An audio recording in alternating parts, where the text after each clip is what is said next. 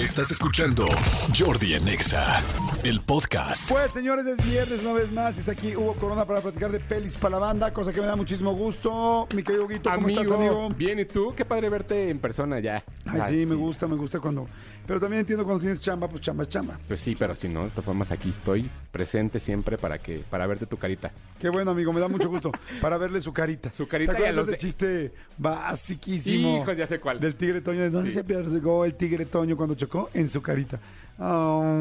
¿Y cuántas veces chocó Melvin? Chocomil, ¿no? Ah, muy bien, revelando nuestra edad.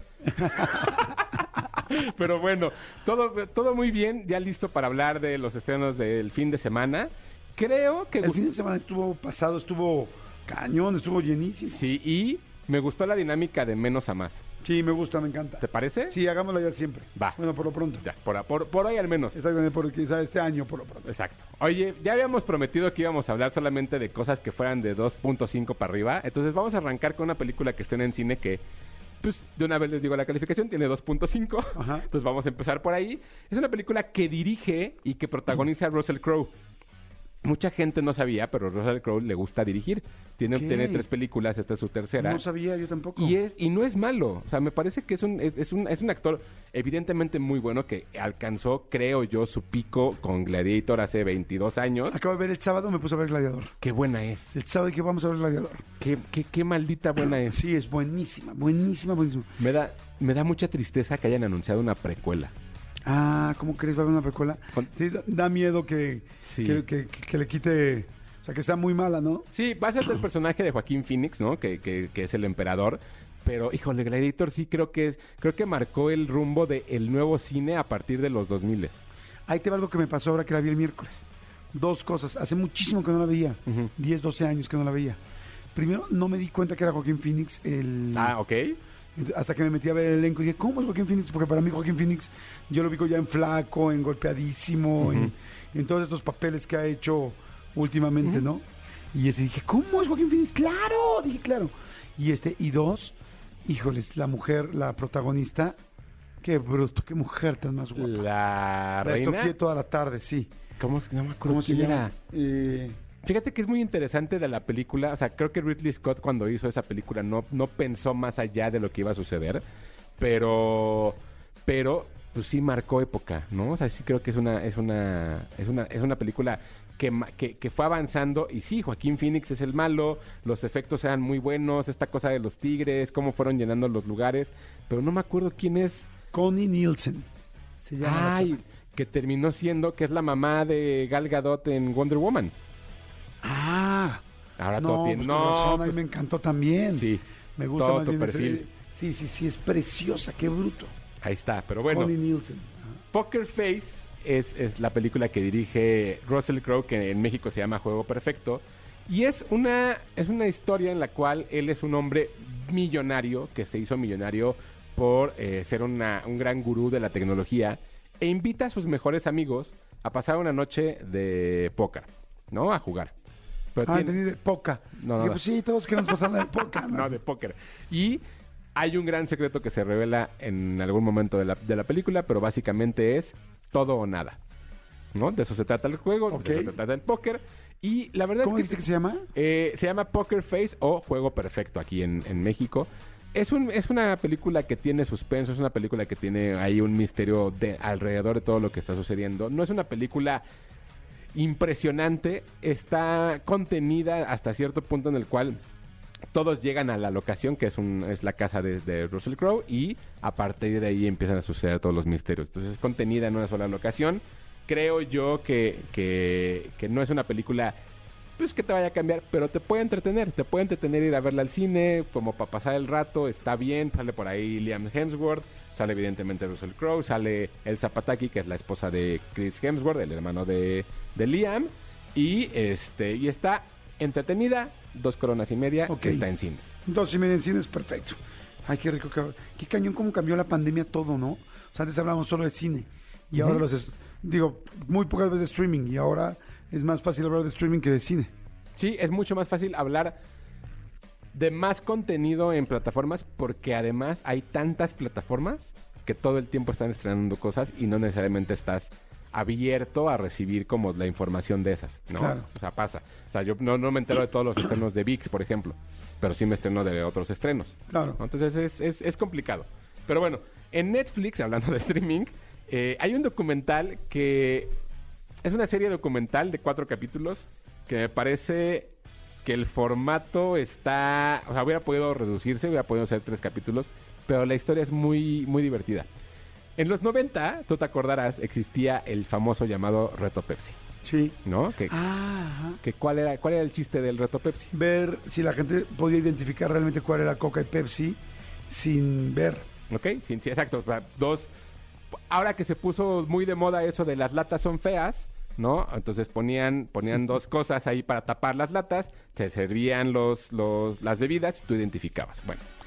Cuando surgió ese reto en Estados Unidos, surgió una campaña de publicidad donde decía que eran los Pepsi Points. Los Pepsi Points eran, eh, tú comprabas Pepsi y juntabas tus latas y llegaba y cada lata valía un punto, o cada lata valía dos puntos, o la de tres litros valía no sé qué. Se hacía un catálogo donde había productos de la marca, ¿no? Gorras, souvenirs, sudaderas, maletas. Y cuando se hizo el comercial de ese de esa campaña, al final, como lo tenían que hacer chistoso, Ajá. salía un, un- el protagonista del comercial arriba de un jet, ¿De un jet? de un jet, de un jet, de un F-18, aterrizando en la escuela, en su escuela, en su, en su secundaria, y abajo decía 7 millones de puntos por, para, por el, por el F-18. Tú lo ves y ¿qué piensas? Pues es una broma. Ok, alguien se lo tomó en serio. Y entonces el documental se llama Pepsi, ¿dónde está mi avión? Porque es la historia de un adolescente que se tomó en serio llegar a los 7 millones y lo logró. Pero Pepsi no tenía el avión.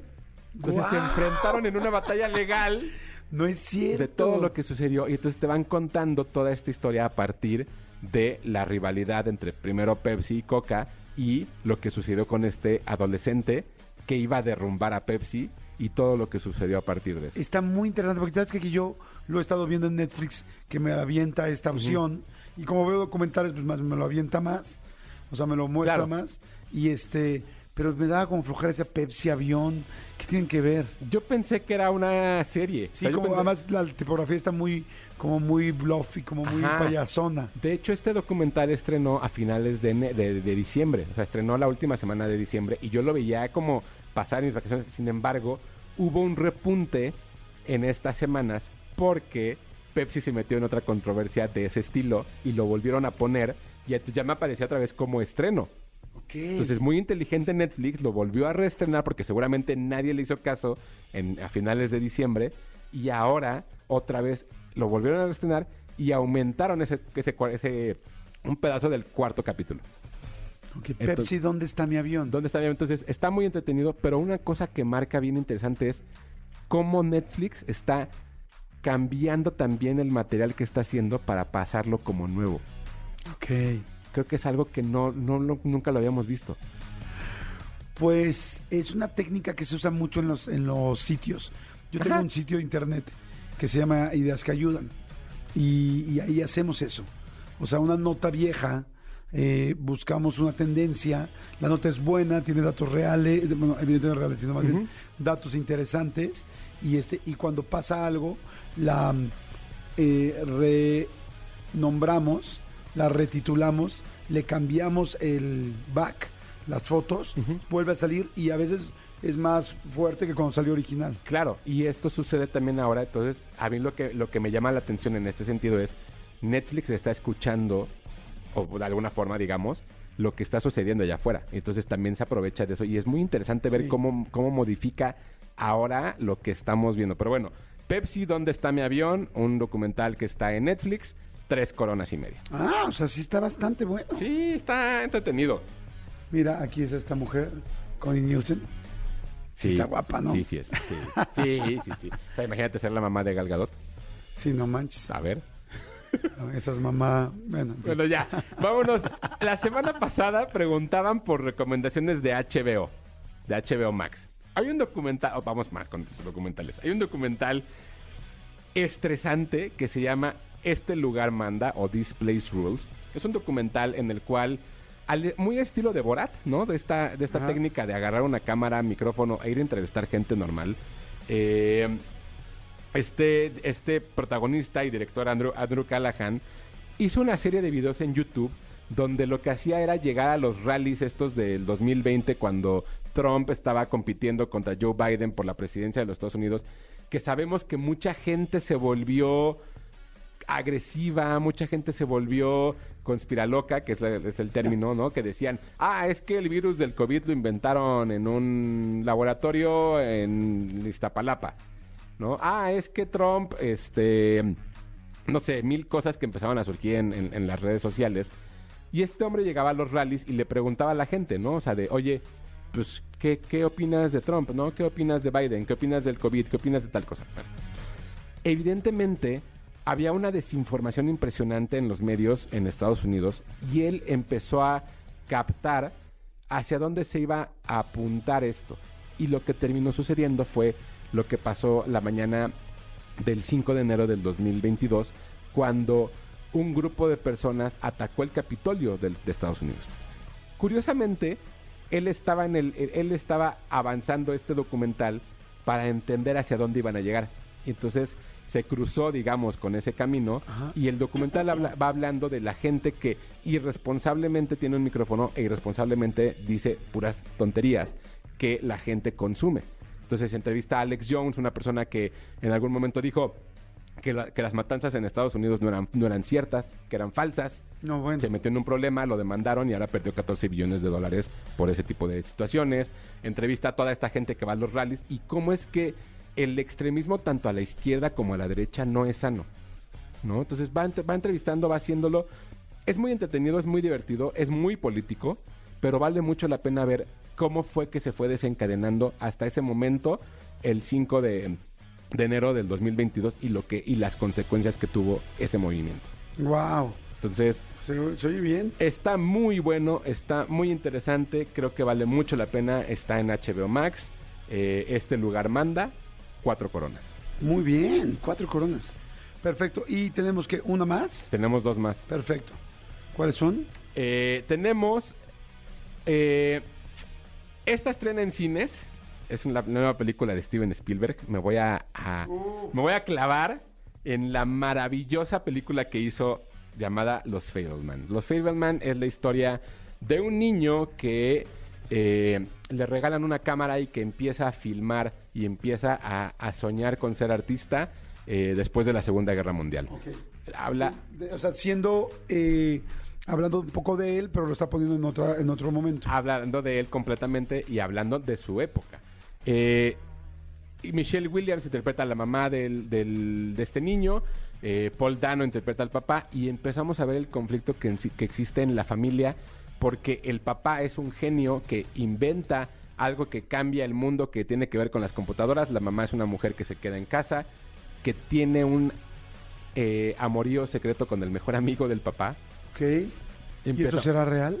empezamos a ver empezamos a ver cómo se va desarrollando su, su, su- su núcleo familiar también del niño creciendo convirtiéndose en, adole- en, en- en- en- primero de, de, digamos de un toddler de alguien de 5 o 6 años a alguien de 8 o 9 luego a un adolescente y luego a un pre, o sea, a un preadulto de verdad es una preciosura de película es una cosa hermosa poder vivir en la misma época que vive Steven Spielberg porque lo que vemos en pantalla es lo que hemos visto toda la vida en sus películas.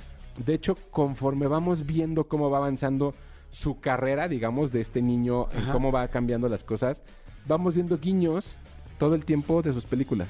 Entonces nos está recordando que lleva... ¿De dónde salió tal escena? ¿De dónde salió Ajá, tal momento? Y que lleva cinco décadas siendo el- el- el- la persona que no solamente perfeccionó el arte de cómo hacer películas, sino que nos cautiva y nos sigue haciendo soñar en que las películas son sueños de alguien más.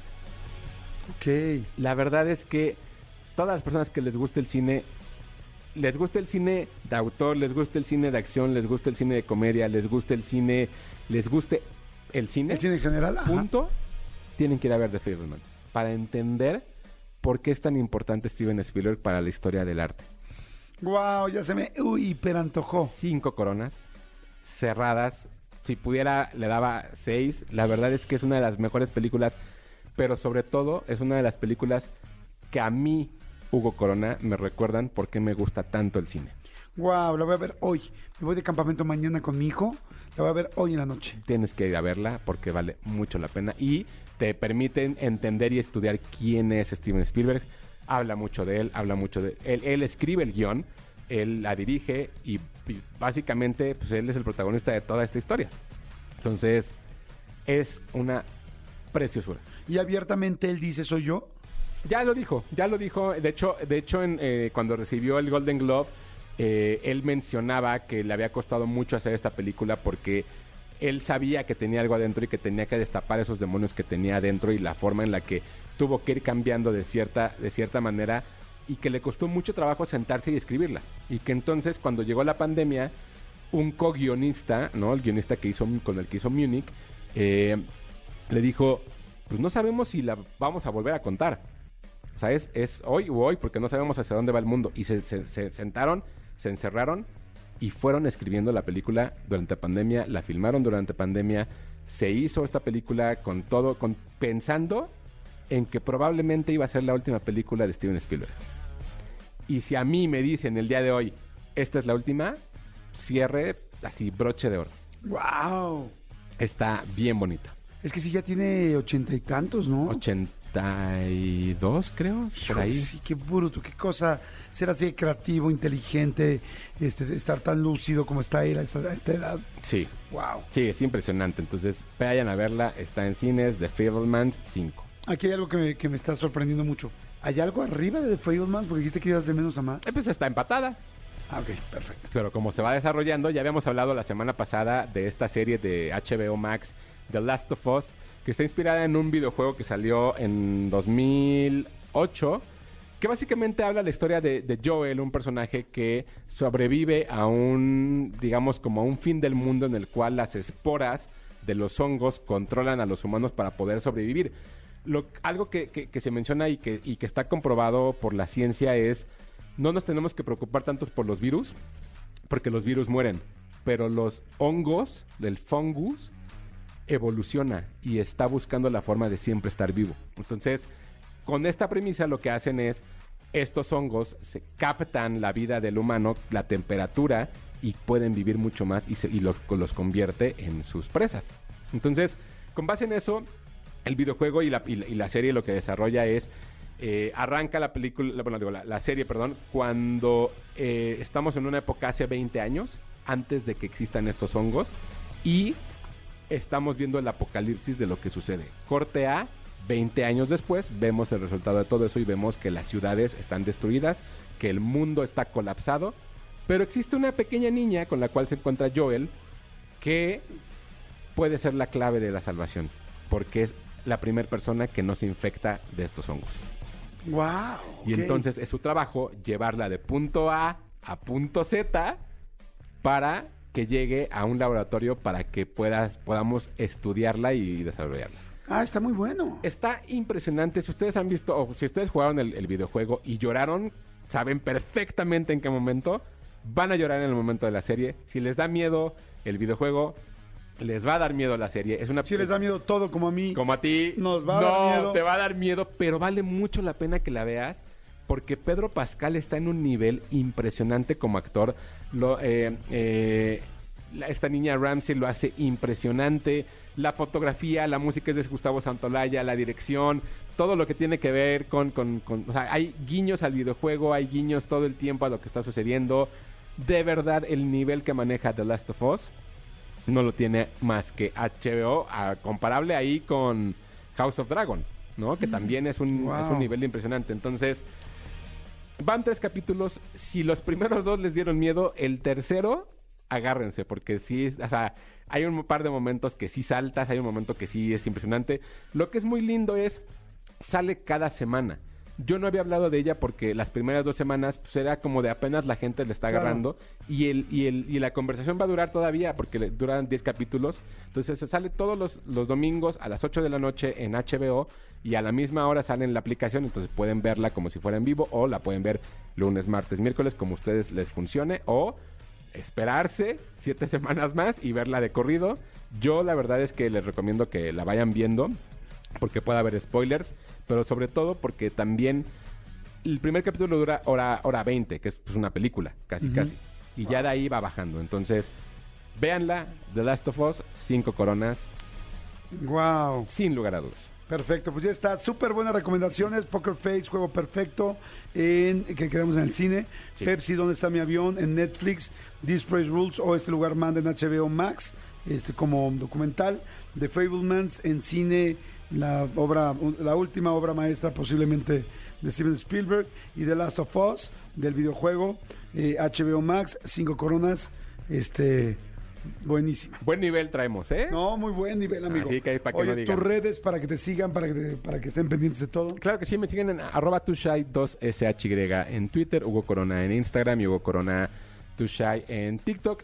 Hoy, en un ratito más, publicamos una entrevista en Instagram de Jordi Nexa que tuvimos con el protagonista, director de Viaje con Papá, que es Rob Schneider, y con Mónica Huarte, para que la, la revisen. Es una entrevista para que vean la película que viene la próxima semana. Wow, buenísimo. Ahí está. Perfecto, amigo. Pues muchas gracias. Pues señores, este, eh, ah, bueno, no, yo pensé que seguimos, seguimos Fernando aquí comiendo camote, pero no, no, no me gusta nada más. Fue, fue, fue solo la, fue solo el momento. La puntita. Sí, exacto, fue solo la puntita. Exactamente. Escúchanos en vivo de lunes a viernes a las 10 de la mañana en Exa FM 104.9.